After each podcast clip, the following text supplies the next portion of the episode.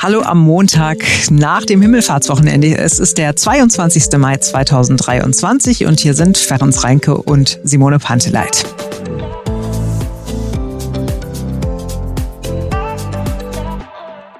Noch ist sie nicht beschlossen, aber sie könnte sehr bald kommen, die verpflichtende Fahrtauglichkeitsprüfung für Menschen ab 70. Einige Länder in Europa haben sie schon. Dort müssen Senioren alle drei bis fünf Jahre einen Gesundheitscheck machen und die EU will diese Regeln vereinheitlichen. Der Check könnte also auch bald in Deutschland zum Standard werden. Mhm, und darüber haben wir heute den ganzen Morgen gesprochen, unter anderem mit Heiner Sothmann, der ist von der Deutschen Verkehrswacht. Und er sagt, mehr Unfälle verursachen Ältere gemessen am Anteil der Gesamtbevölkerung nicht. Deswegen sieht die Verkehrswacht so eine verpflichtende regelmäßige Überprüfung der Fahrtauglichkeit oder ein ärztliches Attest für Autofahrer ab 70 sehr, sehr kritisch. Wirklich sinnvoll finden wir das nicht, weil man müsste dann erstmal fragen, was ist das für ein Test? Wie sieht er genau aus? Ist der aussagekräftig? Und ist so ein Test auch verhältnismäßig? Und das nur am Alter festzumachen, kann man zumindest kritisch sehen und muss man abwarten, wie es sich dann weiterentwickelt und was gegebenenfalls Deutschland als EU-Mitgliedstaat dann aus dieser Vorgabe macht. Sotman sagt aber auch, wenn ältere Menschen in einen Unfall verwickelt sind, dann haben sie den in den meisten Fällen auch selbst verursacht. Spezielle Fahrübungen hält er erst ab einem Alter von 75 für sinnvoll. Das bedeutet, dass man eine qualifizierte Rückmeldefahrt macht mit zum Beispiel einem Fahrlehrer oder einer Fahrlehrerin und dann wirklich nochmal schaut, was können die Seniorinnen und Senioren noch gut, wo gibt es einfach Defizite, dass man da ins Beratungsgespräch geht, dass man Alternativen aufzeigt, dass man auch zur kritischen Reflexion anregt. Das würde schon mal ganz viel bringen und niemand muss Angst haben, dass er aus dem Auto aussteigt und seinen Führerschein verliert. Also das hat empfehlenden Charakter und jetzt nicht unbedingt, dass man dann sagt, okay, ab morgen darfst du nicht mehr ins Auto steigen. So übrigens der deutsche Verkehrsminister Volker Wissing ist von dem Plan auch wenig begeistert und uns hat heute früh vor allem interessiert, wie sehen das unsere Hörer? Wenn ich mich an meinen Vater entsinne, der konnte mit 80 nicht wirklich mehr richtig gut Auto fahren, aber hatte den Führerschein und ist gerne mal jemandem draufgefahren. Also ich bin ja selber fast 70 und ja, ich glaube, das ist schon in Ordnung. Erstens, die Sehkraft lässt ja nach, die Reaktionsfähigkeit, also ich finde das nicht schlecht. Das ist Quatsch. Das Alter erreicht haben, dass sie nicht mehr Auto fahren können, soweit ich sie kenne hören von alleine auf. Die brauchen nicht gegängelt werden. Ich bin 77, ich fahre noch wunderbar Auto. Ich höre nicht auf, Auto zu fahren. Herr Peter aus Neukölln ist ganz klar gegen so eine verpflichtende Fahrtauglichkeitsprüfung. Ich finde es furchtbar, dass Leute, die ab 70 sind, an Fahrtauglichkeit machen müssen, weil viele, die weit unter 70 sind, sind auch nicht fahrtauglich. Das ist eine, in meinen Augen jetzt ganz frech mal gesagt, eine Abzocke der Autofahrer man, man versucht die Kuh zu schlachten, die man eigentlich melken kann. Hm, und auch Bernd ist äh, kein Fan der Idee und er hat dazu auch äh, einen ganz wichtigen Aspekt, äh, wie ich finde, nämlich was machen eigentlich die Menschen, die nicht in der City wohnen und dann davon betroffen sind? Man geht regelmäßig zum Arzt, man geht regelmäßig zum Augentest, zum Sehtest, sodass man auch hier in der eine gewisse Sicherheit hat.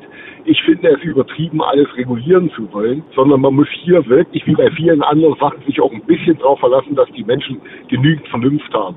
Und gerade im ländlichen Raum, wie will man denn dort wohin kommen, zum Arzt, zum Einkaufen, sonst wohin, wenn man nicht mal mit dem Auto fahren darf. Natürlich, wie gesagt, prüfen ja, testen ja, sollte man auch bitte selber machen und wirklich Eigenverantwortung hat, denke ich hier. Eigenverantwortung statt Vorschriften, äh, das sagt auch Rainer aus Potsdam, äh, der selber betroffen wäre, wenn so eine Regelung kommt. Ich bin auch über 70, bin Berufskraftfahrer als Kurier und fahre täglich so meine 200, 300 Kilometer. Ich bin in Übung und gehöre nicht zu den Sonntagsfahrern von Rentnern, die äh, mal morgens zum Schrittmollen fahren. Egal, ob man viel fährt oder ob man wenig fährt. Solange man sich fahrtüchtig fühlt und Verantwortung hat, fährt man und wenn nicht mehr die Möglichkeit da ist, gibt man Führerschein freiwillig ab staatliche Prüfung oder Überprüfung der Fahrtüchtigkeit ist eine Abzocke. Also ich muss ja sagen, ich fände es eigentlich ganz gut wenn das kommen würde. Weil also ich mehrere ältere Menschen in meinem Umfeld habe Autofahren sehen und bin mhm. auch selber mitgefahren. Und da ist mir mitunter Angst und Bange geworden. Und ja, natürlich gibt es auch jüngere Leute, die sehr unsouverän sind und sehr unaufmerksam und ähm, Ne? Aber ich glaube, einfach um, um sich selbst zu schützen, um andere mhm. zu schützen, kann das eigentlich nicht schaden, ab einem gewissen Alter das einfach nochmal zu überprüfen. Das ist ja was Gutes für alle. Ne? Also es ist, es ist ja auch, man schützt sich ja auch selber damit, irgendwie nochmal im hohen Alter irgendwie unglücklich zu werden, weil man mhm irgendwen nicht gesehen hat und dann äh, angefahren hat oder so.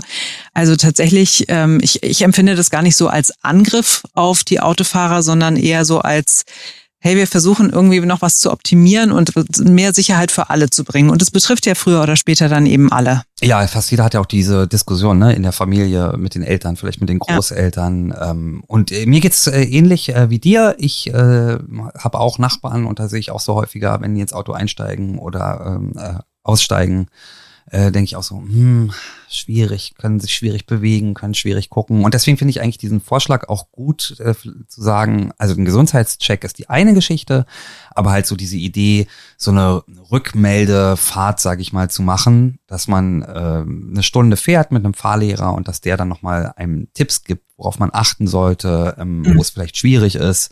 Das finde ich auch gut und dass natürlich die meisten Autofahrerinnen und Autofahrer sagen, dass sie das nicht haben wollen, finde ich jetzt auch nicht so überraschend, weil es betrifft nee. dann am Ende selbst. Wir sind alle ja. gewohnt, wir haben einmal den Führerschein gemacht, er gilt ein Leben lang, er gehört uns ein Leben lang. Und ja, klar, dass die Leute dann nicht begeistert sind, das, das ist schon nachvollziehbar. Andere Länder zeigen ja, wir haben es ja schon gesagt, in, in der EU zeigen andere Länder ja, oder in Europa zeigen andere Länder ja auch, dass es geht und funktioniert. Italien, Spanien, hm. Großbritannien hat's, Dänemark hat's auch. Und da ist die Welt auch nicht untergegangen von. Hm. Ehrlich gesagt fände ich es auch überhaupt nicht verkehrt, wenn man grundsätzlich darüber nachdenkt, die Fahrtauglichkeit alle, weiß ich nicht, wie zehn Jahre oder so zu überprüfen. Ne? Also, mhm. weil ich sehe heute mit 47 auch nicht mehr so gut wie noch äh, mit 18, als ich einen Führerschein gemacht habe. Und dass dann regelmäßig mal geschaut wird, ähm, braucht die Frau vielleicht eine Brille, was ich laut Führerschein nicht brauche, äh, ne, finde ich total ja. in Ordnung. Oder auch die Pflicht, irgendwie einen Erste-Hilfe-Kurs zu machen. Den macht man einmal mit, mit, in der Regel mit 18 irgendwie so um den Dreh, wenn man den Führerschein macht und dann muss man ihn nie wieder tun.